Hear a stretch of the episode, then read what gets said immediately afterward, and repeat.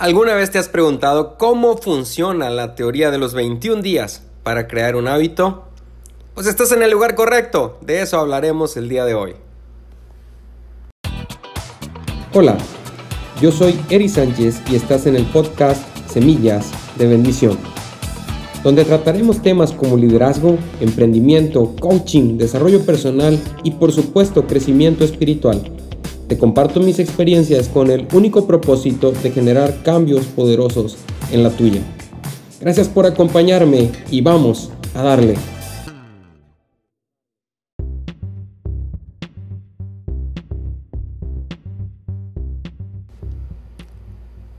Sabes, a veces nos acostumbramos a gestos tan sencillos como salir de casa, cerrar la puerta o, usar las llaves para prender nuestro carro, comer de más, comer de menos, a una hora o en otra hora, hacer ejercicio o hacer determinada actividad, tal vez pasar de un día a otro haciendo una actividad que normalmente estamos acostumbrados, pero adquirir un hábito nuevo en nuestra vida no es tan difícil.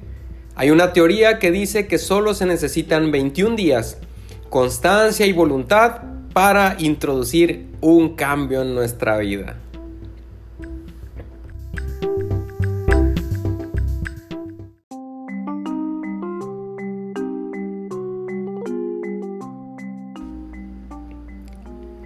El psicólogo William James introdujo en su obra Principios de Psicología un capítulo donde habla sobre la teoría del hábito basada en la fisiología y él distingue dos tipos de hábitos, los basados en el instinto y los basados en la educación.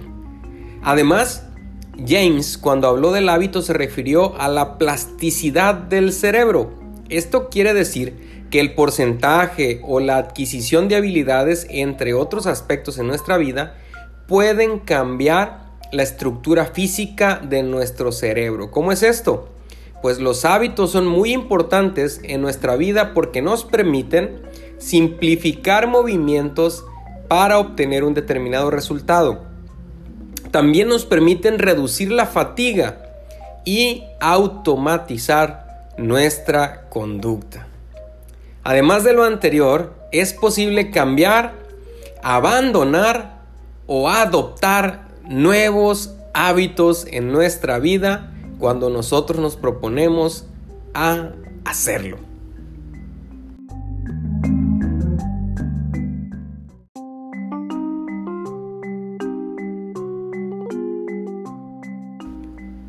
Y aquí es donde viene la Pregunta importante de este episodio. ¿Por qué es tan difícil adquirir un nuevo hábito?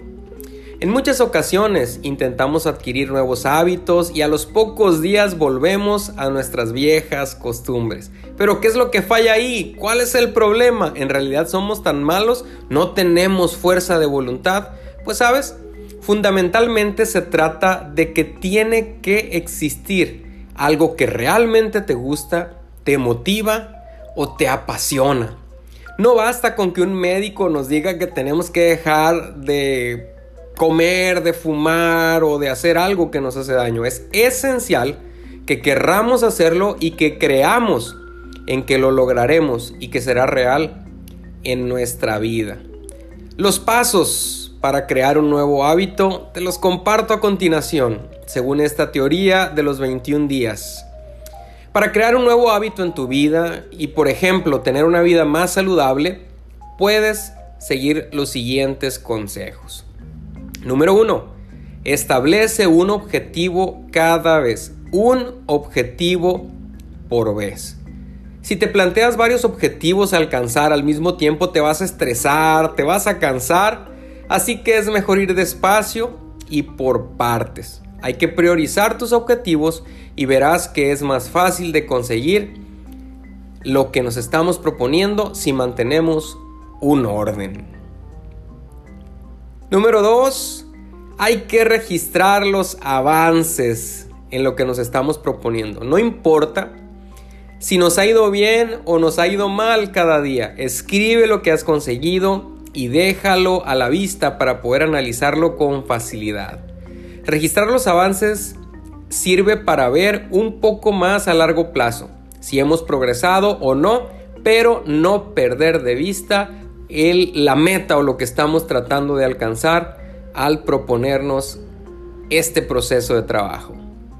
Y número 3, analiza tu constancia cada 21 días. Así es, si han pasado 21 días desde desde que comenzaste a crear ese nuevo hábito y sigue cansándote, causando un esfuerzo, es que todavía no lo has automatizado en tu cerebro. Quiere decir que todavía no es real, quiere decir que todavía no se convierte en un hábito.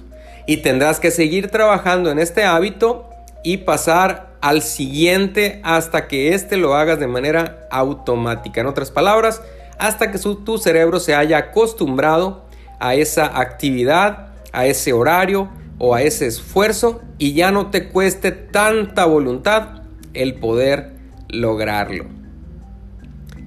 La teoría de los 21 días parte del médico Maxwell Maltz, que en su libro Psycho-Cybernetics contaba cómo sus pacientes tardaban 21 días en acostumbrarse al miembro fantasma tras una amputación. O sea que cuando una persona pierde una parte de su cuerpo, según los estudios de Maxwell, Dicen que cuando una persona recibe una prótesis o cuando una persona pierde una parte, una extremidad de su cuerpo, el cerebro tarda 21 días en acostumbrarse a la falta o al tener un miembro extraño en su cuerpo. Precisamente esto corrobora la teoría de la plasticidad del cerebro y la teoría de los 21 días. Por otra parte, 21 días es lo que tardan las células madre en diferenciarse en nuevas neuronas en el cerebro o la duración de un biorritmo emocional como lo llaman algunos psicólogos.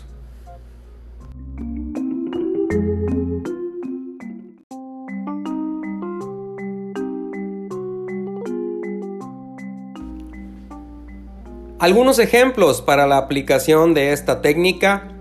Un ejemplo de reto de 21 días puede ser el hacer deporte.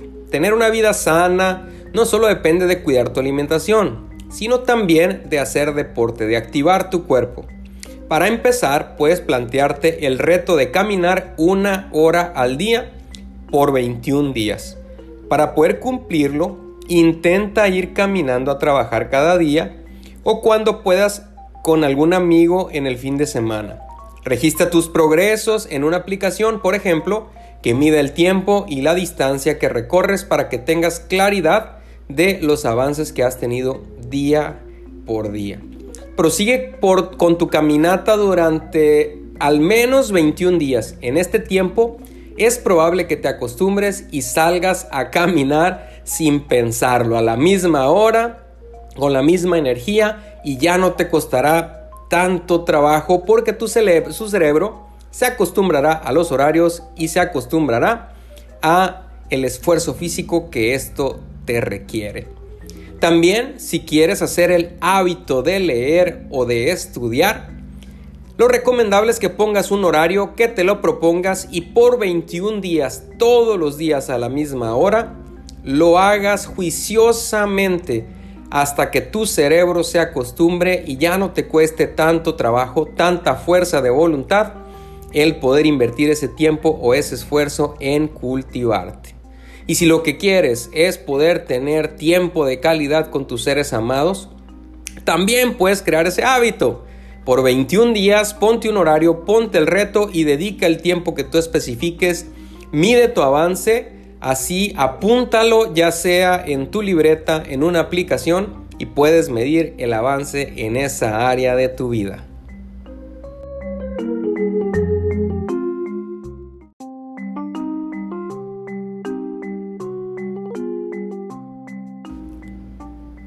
Y tal vez el consejo o el comentario más valioso de este episodio es que también puedes crear el hábito de cultivar tu bienestar y tu felicidad emocional. Si todos los días dedicas un tiempo de la mañana a poder ejercitar tu capacidad, tu inteligencia emocional, tu gestión de la felicidad.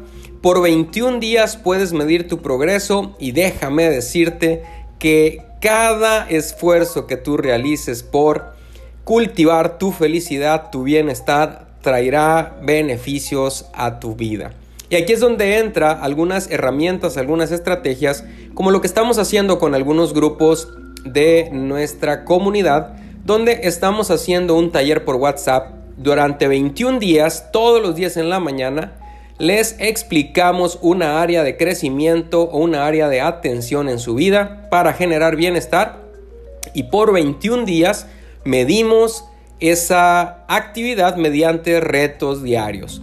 Así, cumpliendo 21 días, un reto diario muy sencillo y muy simple por las mañanas, los alumnos, los participantes pueden darse cuenta que al final la suma de pequeñas acciones en el día a día generan grandes resultados en su bienestar y en su percepción de la felicidad. Así es que, amigos, compañeros, todos los que nos escuchan esta tarde, déjame decirte que en 21 días tú puedes generar el hábito de gestionar tu felicidad y por consiguiente tu bienestar.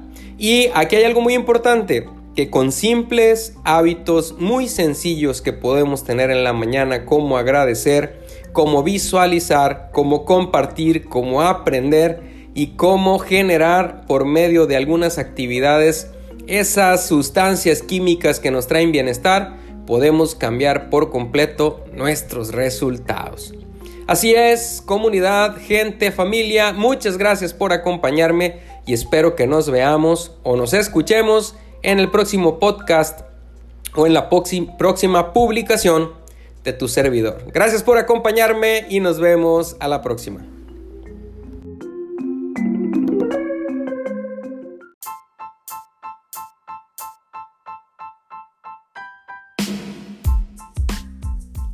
Espero que este tema haya traído algo especial para tu vida, que haya sembrado una semilla de bendición en ti.